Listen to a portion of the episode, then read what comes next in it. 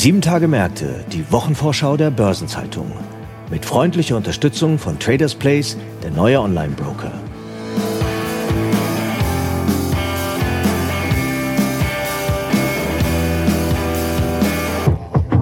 Und hier eine Botschaft von unserem Werbepartner. Der neue Online-Broker, der dir alles bietet. Aktien, Zertifikate, Fonds, ETFs, Anleihen, Kryptos.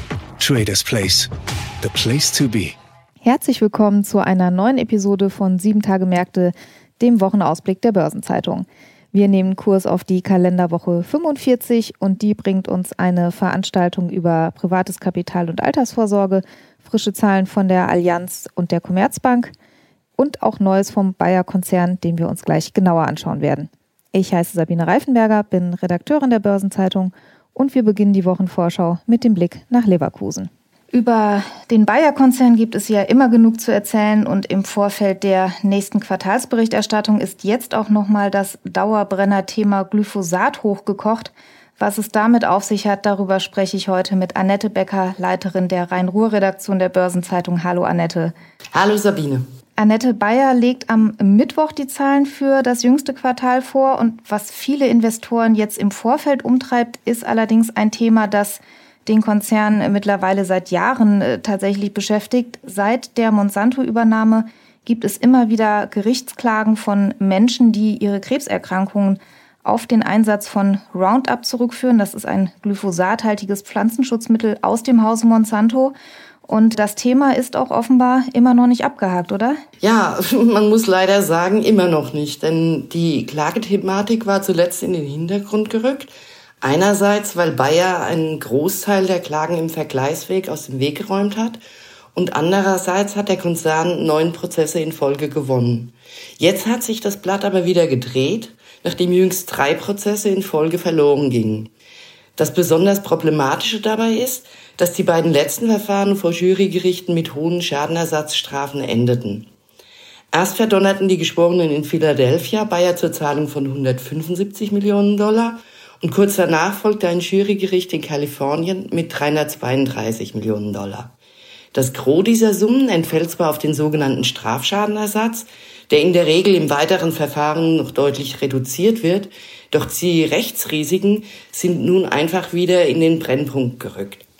Und das ist besonders problematisch, weil die hohen Schadenersatzsummen in der US-Klageindustrie einfach große Beachtung finden. Denn für die Anwaltskanzleien lohnt es sich dadurch, wieder auf Klägerfang zu gehen. Und gerne werden dazu auch Fernsehspots geschaltet, um Menschen zu animieren, auf den Klagezug aufzuspringen. Jetzt hätte ja Bayer auch ohne diese negativen Entwicklungen in den USA schon genug offene Baustellen. Der Konzern hat ja auch bereits seine ursprünglichen Ziele für das laufende Geschäftsjahr einkassieren müssen. Das war im Sommer, da musste der neue Bayer-Chef Bill Anderson, der ist erst im, im Juni ins Amt gekommen, eine deftige Gewinnwarnung aussprechen. Ursächlich dafür war insbesondere die Pflanzenschutzsparte, für die die Prognose deutlich nach unten revidiert wurde. Hauptgrund war der rasante Preisverfall für Glyphosat, und das ist das umsatzstärkste Pflanzenschutzprodukt aus dem Sortiment. Bayer hatte den Preisverfall zwar erwartet und vorhergesehen, aber nicht in diesem Umfang. Und dann ist es so, dass das natürlich den Umsatz erheblich drückt, aber noch stärker schlägt sich das eben im Ergebnis nieder. Dann kamen im zweiten Quartal auch in diesem Zusammenhang on top Wertkorrekturen in Milliardenhöhe und die führten zu einem Konzernverlust von 1,9 Milliarden Euro und damit letztlich auch zur Prognoseanpassung.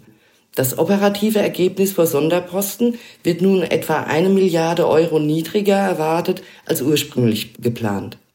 Und es könnte auch noch schlimmer kommen, denn Corteva, es ist einer der größten Wettbewerber im Pflanzenschutzgeschäft von Bayer, hat vor wenigen Tagen ebenfalls die Jahresprognose gesenkt und das mit den schwierigen Rahmenbedingungen auf dem brasilianischen Markt begründet. Und dieser riesige Agrarmarkt Brasilien, der ist eben auch für die Pflanzenschutzsparte von Bayer besonders wichtig. Jetzt ist ja auch hier bei uns in der EU die Zukunft von Glyphosat als Pflanzenschutzmittel weiter offen. Die bestehende Zulassung, die läuft ja in wenigen Wochen aus. Wie geht es denn dann weiter? Dazu muss man sagen, die EU-Kommission, die hat im September die erneute Zulassung von Glyphosat für zehn Jahre vorgeschlagen. Darüber kann die EU-Kommission aber eigentlich nicht alleine entscheiden, sondern das ist Sache der EU-Mitgliedstaaten. Im Oktober gab es eine erste Abstimmung in dem dafür zuständigen Ausschuss. Und dort kam die erforderliche Mehrheit eben nicht zustande. Denn erforderlich ist eine qualifizierte Mehrheit und das heißt, 15 der 27 Mitgliedstaaten müssen zustimmen und diese müssen dann auch noch 65 Prozent der Bevölkerung beherbergen. In der Abstimmung sprachen sich 18 Länder, also deutlich mehr als verlangt, dafür aus, aber sie repräsentieren eben nur 55 Prozent der Bevölkerung. Interessant dabei ist, dass mit Deutschland und Frankreich gleich zwei bevölkerungsreiche Flächenländer sich der Stimme enthalten haben. Und eines von beiden, also Deutschland oder Frankreich, könnte jetzt praktisch das Zünglein an der Waage spielen. Als nächstes befasst sich im November ein Berufungsausschuss mit dem Thema. Und wenn es auch dort nicht zu der erforderlichen Mehrheit kommt, dann kann die EU-Kommission tatsächlich eigenmächtig entscheiden. Und dann ist anzunehmen, dass sie ihrem eigenen Vorschlag folgt und Glyphosat neu zulässt. Eine finale Entscheidung muss in jedem Fall bis zum 14. Dezember gefallen sein, denn die aktuelle Zulassung für Glyphosat endet am 15. Dezember. Jetzt ist ja der Bayer-Chef Bill Anderson, du hast es erwähnt, erst seit wenigen Monaten im Amt und äh, die Erwartungen an ihn, die waren ja von Beginn an sehr hoch. Was hat er denn auch strukturell geplant, um Bayer nach all diesen Rückschlägen wieder auf die Erfolgsspur zu bringen? Ja, offiziell gibt es dazu also wirklich noch nichts, aber nach allem, was man hört, will Anderson dem Bayer-Konzern ein neues Arbeitsmodell verpassen und plant einen tiefgreifenden Umbau und Eingriff in die Organisation. Faktisch soll der Konzern schlanker und schneller werden. Die dazugehörigen Schlagworte sind Entbürokratisierung und Hierarchieabbau. Nach all den Effizienzprogrammen in den Vorjahren dürfte das die Belegschaft aber nun weiter verunsichern. Konkreteres gibt es bislang noch nicht, weder was an Einsparungen erwartet wird, noch was der Umbau kosten soll. Zumal auch nicht klar ist, wie viel Zeit Anderson für den Umbau veranschlagt. Kann man denn jetzt nächste Woche vielleicht äh, im Zuge der Quartalskommunikation mit Details rechnen? Das glaube ich eher nicht. Denn Anderson hat mit Blick oder hat zum Zeitpunkt der Gewinnwarnung unmissverständlich klargemacht, dass er Wert darauf legt, Versprechen einzuhalten. Und das heißt im Umkehrschluss, er muss belastbare Faktoren, Fakten auf den Tisch legen, wenn er das Projekt den Investoren vorstellt. Daher glaube ich, dass Bayer zum jetzigen Zeitpunkt noch nichts mit Details herausrücken wird. Fraglich ist aber auch, ob den Investoren ein tiefgreifender Organisationsumbau überhaupt ausreichen würde. Denn die Rufe nach der Aufspaltung des Konzerns sind seit Anfang des Jahres deutlich lauter geworden und wurden mit dem Wechsel an der Konzernspitze ja noch befeuert. Anderson hat zwar signalisiert, alle Optionen zu prüfen und nichts vom Tisch zu nehmen, das ist aber doch eher ein Allgemeinplatz. Und mit solch vagen Aussagen, fürchte ich, wird der neue Bayer-Chef auf Dauer nicht durchkommen. Und damit wird der Druck der Investoren weiter wachsen. Spannende Zeiten, nicht nur für Bill Anderson, sondern für den Konzern als Ganzes. Wir sind gespannt auf die Zahlen in der kommenden Woche. Du wirst sie für uns genau analysieren und unter die Lupe nehmen. Vielen Dank schon mal für die Einschätzungen heute vorab. Annette Becker aus unserem Büro in Düsseldorf. Schön, dass du im Podcast dabei warst. Ja, danke Sabine und schönen Tag. Ciao. Und die weiteren Themen, die man in den nächsten Tagen auf dem Schirm haben sollte, die hat sich mein Kollege Franz Kongbui angeschaut. Hallo Franz. Hallo Sabine. Franz, am Dienstag gibt es eine Veranstaltung der European School of Management and Technology in Berlin. Da geht es um das Thema Kapitalmarkt und Altersvorsorge. Das ist ja was, wo man schon den Eindruck hat, es betrifft einen auch irgendwie. Worum wird es denn da genau gehen? Ja, bei der Finanzierung der Renten künftiger Generationen kommt dem Kapitalmarkt eine wichtige Bedeutung zu. Darüber ist man sich ja im Allgemeinen weitgehend einig. Aber was bedeutet das konkret? Welche Reformen und Maßnahmen sind erforderlich, damit privates Kapital eben diese Schlüsselrolle einnehmen kann? Dieses Thema wird auf der ESMT-Veranstaltung diskutiert und von verschiedenen Blickwinkeln beleuchtet. Das ist ja ein Thema, das auch gesellschaftlich sehr relevant ist. Ich würde mal vermuten, dass sich da einige hochkarätige Köpfe Gedanken gemacht haben und Impulse geben können. Das stimmt. Angefangen bei Finanzstaatssekretär Florian Tonka. Der wird sich in der Keynote der politischen Perspektive annehmen. Dann gibt es den Blick der Wissenschaft. Der wird präsentiert von Axel Börsch-Suppan, wissenschaftliches Mitglied der Max-Planck-Gesellschaft. Zudem beteiligen sich Vertreter der Investmentfondsbranche an der Diskussion, um die Perspektive der Marktteilnehmer einzubringen. Da sind allen voran zu nennen als große institutionelle Investorin Anja Mikus, das ist die Chefin des Kenfo, das ist der Fonds zur Finanzierung der kerntechnischen Entsorgung. Aber auch Union Investment-Chef Hans-Joachim Reinke ist mit von der Partie. Und Christian Strenger vom Corporate Governance Institute der Frankfurt School referiert Modelle aus Schweden und den Niederlanden. Die gelten für viele als mögliche Vorbilder. Das klingt nach einem spannenden Line-up. Wer Interesse an dem Event hat, die Details dazu finden Sie in den Shownotes dieser Episode. Am Mittwoch steht dann bei der Commerzbank die Veröffentlichung der Quartalszahlen an. Das Institut hatte ja Ende September Eckdaten für die neue Mittelfriststrategie vorgestellt und die haben ein Kursfeuerwerk ausgelöst, kann man sagen. Da werden die Investoren jetzt wahrscheinlich mehr Details hören wollen. Na ganz sicher. Zudem wird neben den Sorgen um die Konjunktur auch die Ausschüttungspolitik im Mittelpunkt stehen. Aber eins nach dem anderen. Es ist ja eine höhere Profitabilität vorgesehen. Die soll sich im Jahr 2027 in einer materiellen Eigenkapitalrendite von mehr als 11 Prozent bei einer harten Kernkapitalquote von 13,5 Prozent niederschlagen. Außerdem gibt das Institut auch eine neue Kapitalrückgaberichtlinie vor, die für die Jahre 2025 bis 2027 eine Ausschüttungsquote von mehr als 50 Prozent anstrebt. Das klingt ja erstmal sehr gut, aber dafür müssen ja auch die weiteren Rahmenbedingungen stimmen. Grenzen setzen im Geldregen neben der wirtschaftlichen und auch der Geschäftsentwicklung nur der Gewinn. Verteilt wird ausschließlich, was erwirtschaftet wurde. Und die meisten Investoren tippen auf eine durchschnittliche Ausschüttungsquote von 65 Prozent. Was bei der Commerzbank ja auch immer ganz interessant ist, ist der Blick nach Polen. Da gibt es mit der M-Bank eine Beteiligung und die hat der Commerzbank in den letzten Quartalen wenig Freude bereitet. Ja, da gibt es auch Neues zu vermelden, leider nichts Gutes. Vor einigen Tagen hat die M-Bank wegen der leidigen Frankenkredite erneut unerwartet hohe Verluste publik gemacht.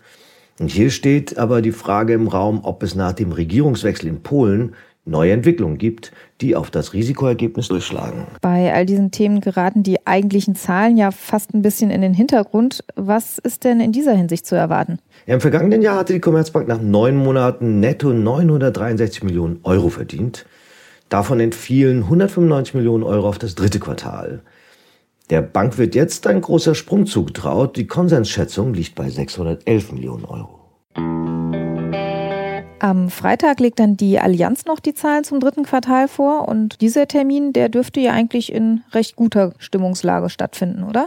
Insgesamt ja. Mitte September hatte der Aktienkurs mit 233,45 Euro den höchsten Stand seit dem Jahr 2002 erreicht.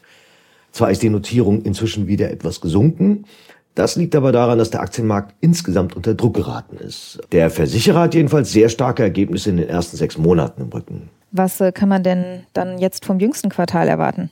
Ja, der Gewinn wird offenbar nicht ganz so hoch ausfallen, das zumindest schätzen die Analysten.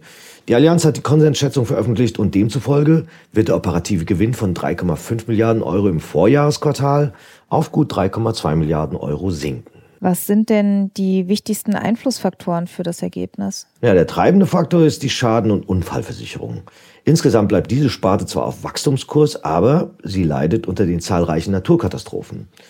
Die Analysten schätzen, dass die Belastungen sechs Prozentpunkte zur kombinierten Schaden- und Kostenquote beitragen werden. Jetzt wird es ja bei der Allianz dieses Mal nicht nur Zahlen geben, sondern es gibt auch einen Abschied. Ja, denn nach fünf Jahren als Finanzvorstand und insgesamt 25 Jahren bei der Allianz verlässt Finanzvorstand Giulio Tezzariol den Konzern, um im Januar beim Wettbewerber Generali anzufangen. Das heißt, er wird am Freitag zum letzten Mal die Zahlenpräsentation leiten. Und was wird in der kommenden Woche sonst noch relevant? Jetzt am Sonntag endet die Sommerzeit in den USA. Am Montag startet in Frankfurt die 10. Fair Finance Week unter dem Motto Nachhaltigkeit in der Krise. Die Konferenz dauert bis zum Freitag. Außerdem beginnt am Montag der Sustainable Finance Gipfel Deutschland 2023, der bis zum 16. November dauern wird. In Berlin tagt am Montag die Ministerpräsidentenkonferenz. Am Dienstag startet in Berlin der 14. Deutsche Maschinenbaugipfel, der bis Mittwoch angesetzt ist. Und außerdem findet in Berlin der Akademientag 2023 statt unter dem Motto Was ist gerecht? Gerechtigkeitsvorstellungen im globalen Vergleich. In der Hauptstadt tagt außerdem die Konferenz Green Fuels Import des Weltenergierats Deutschland unter dem Thema Auf dem Weg zur CO2-Neutralität. Woher kommt unsere Energie von morgen?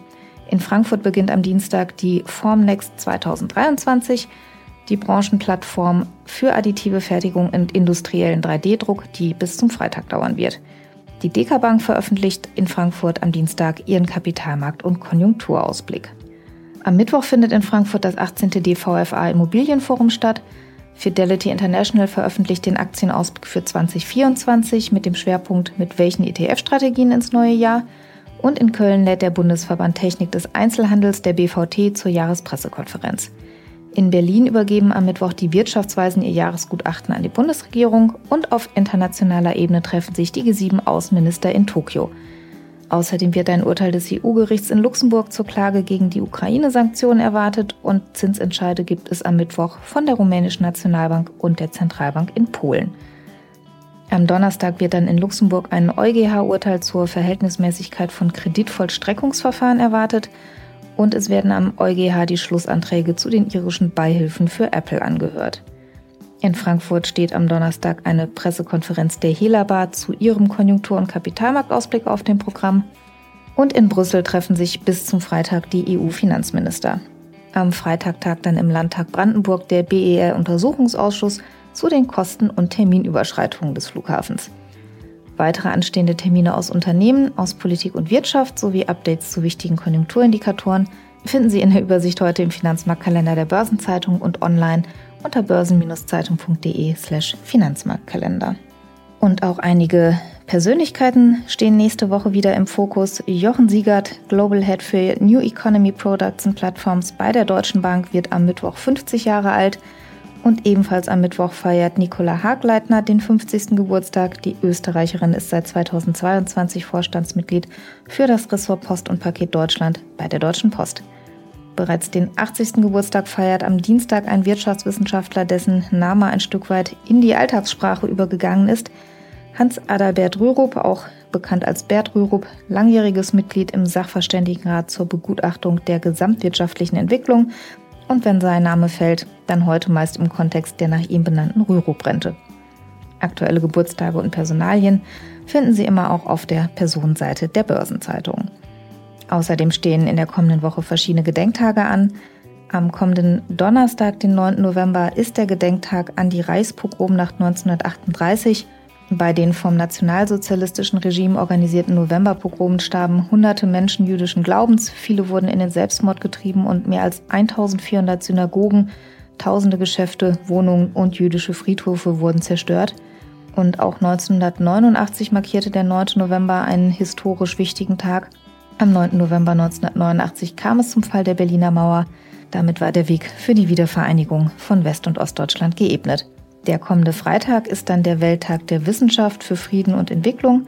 Ausgerufen wurde er von der UNESCO und er soll an den Beitrag der Wissenschaften für Frieden und Entwicklung erinnern. Und im Rahmen des Welttages der Wissenschaft findet dann auch regelmäßig die Verleihung der UNESCO-Wissenschaftspreise statt. Und ich darf Sie auch noch darauf hinweisen, was Sie von uns in den kommenden Tagen zu erwarten haben. Die Börsenzeitung erscheint am kommenden Dienstag mit dem Schwerpunktthema Rendite. Und am Samstag, den 11. November, gibt es eine Sonderbeilage Investmentfonds. Außerdem finden Sie in der Sonnabendausgabe der Börsenzeitung natürlich immer auch die Spezialthemaseite Recht und Kapitalmarkt. In der aktuellen Folge unseres Sustainable Finance Podcast Nachhaltiges Investieren spreche ich mit Ingo Speich über das G in ESG und den unterschätzten Faktor Governance. Ingo Speich ist Leiter Nachhaltigkeit und Corporate Governance bei DECA und seit diesem Jahr auch Mitglied der Kommission des Deutschen Corporate Governance Codex. Hören Sie gerne mal rein, ich freue mich. Die wichtigsten Links finden Sie immer auch in den Shownotes zu dieser Folge. Das wird der Fahrplan für die kommende 45. Kalenderwoche. Der Redaktionsschluss für diese Episode war am Donnerstag um 17 Uhr. Sieben Tage Märkte ist am nächsten Freitag um 7 Uhr wieder für Sie da. Bis dahin, machen Sie es gut. Und auch von mir, tschüss und gute Erholung.